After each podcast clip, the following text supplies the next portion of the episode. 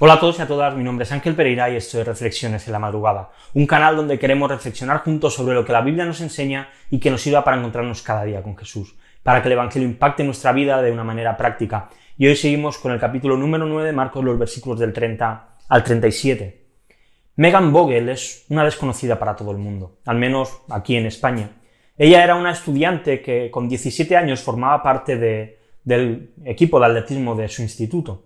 Y exactamente ella corría en la disciplina de medio fondo. Cuando llegó el día clave, la final del campeonato estatal, ella era la gran favorita. Y ella iba en cabeza, iba primera, iba a ganar. Y ese mismo día ya había ganado la prueba de 1600 metros y estaba dispuesta y preparada para ganar la de 3200 metros. Cuando llegó más o menos a la mitad de la carrera, una de sus rivales, una de sus principales rivales, Arden McMath, ella cayó al suelo fruto del cansancio.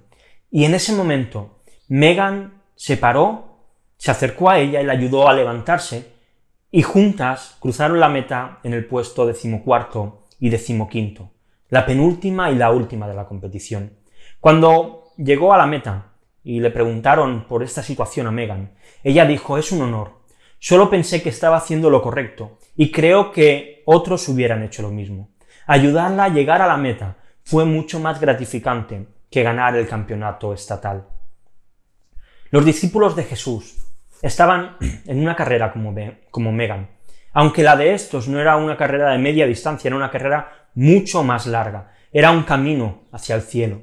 Ellos estaban esforzándose y querían ser los campeones, ellos querían ser los mejores. Y Jesús, que conocía sus corazones, quiso explicarle que la norma de la carrera hacia el reino de los cielos no se medía de la misma manera que se mide cualquier carrera. Dice el versículo 35.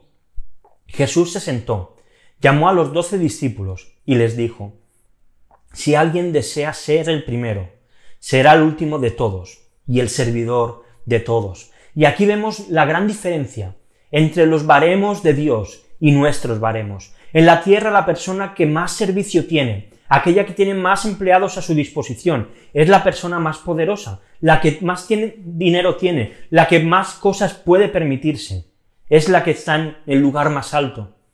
En cambio, las cosas son muy diferentes en el reino de Dios.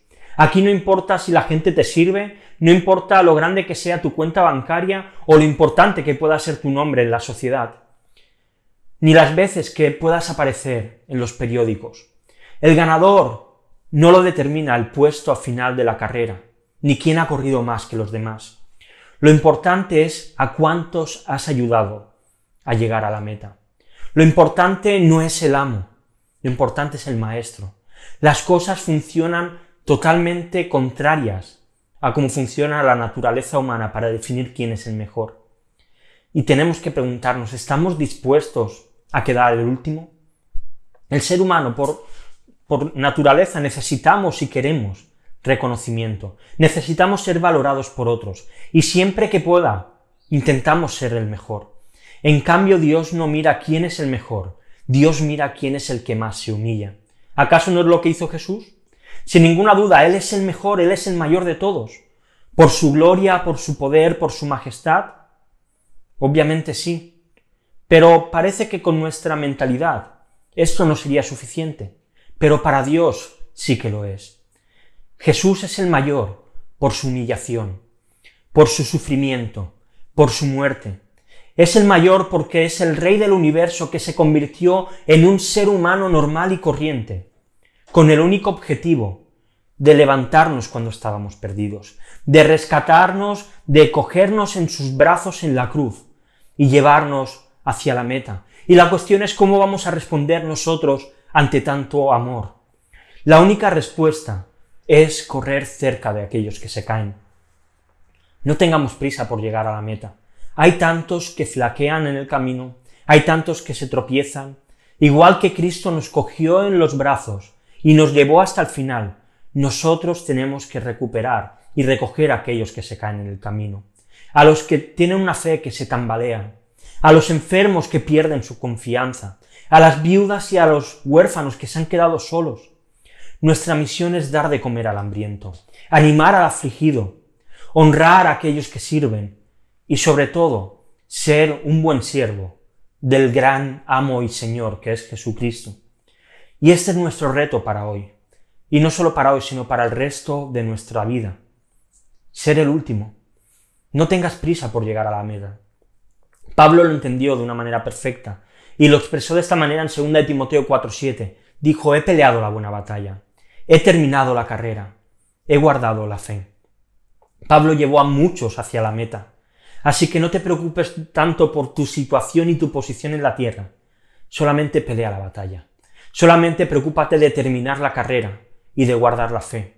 Sé un buen siervo, ama a los demás y trata a los demás como superiores a ti mismo. Te dejo como siempre dos preguntas para que podamos reflexionar.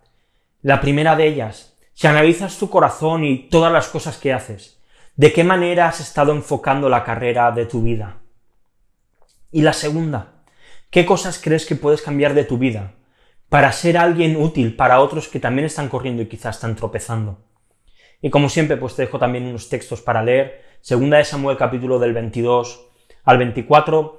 Si te ha gustado el vídeo, si te ha gustado pues la reflexión, la lectura, cualquier otra cosa, puedes dejar algún comentario y estaremos encantados de leerte. Si estás viendo el vídeo en YouTube, pues si no lo has hecho, dale a like, suscríbete al canal y dale a la campanita para que te notifique. Si lo estás viendo en Instagram, pues si no, no lo haces, sigue la cuenta, eh, dale a me gusta, comparte también pues en una historia para que otros puedan verla. Puedes seguirnos también en Facebook y en Twitter.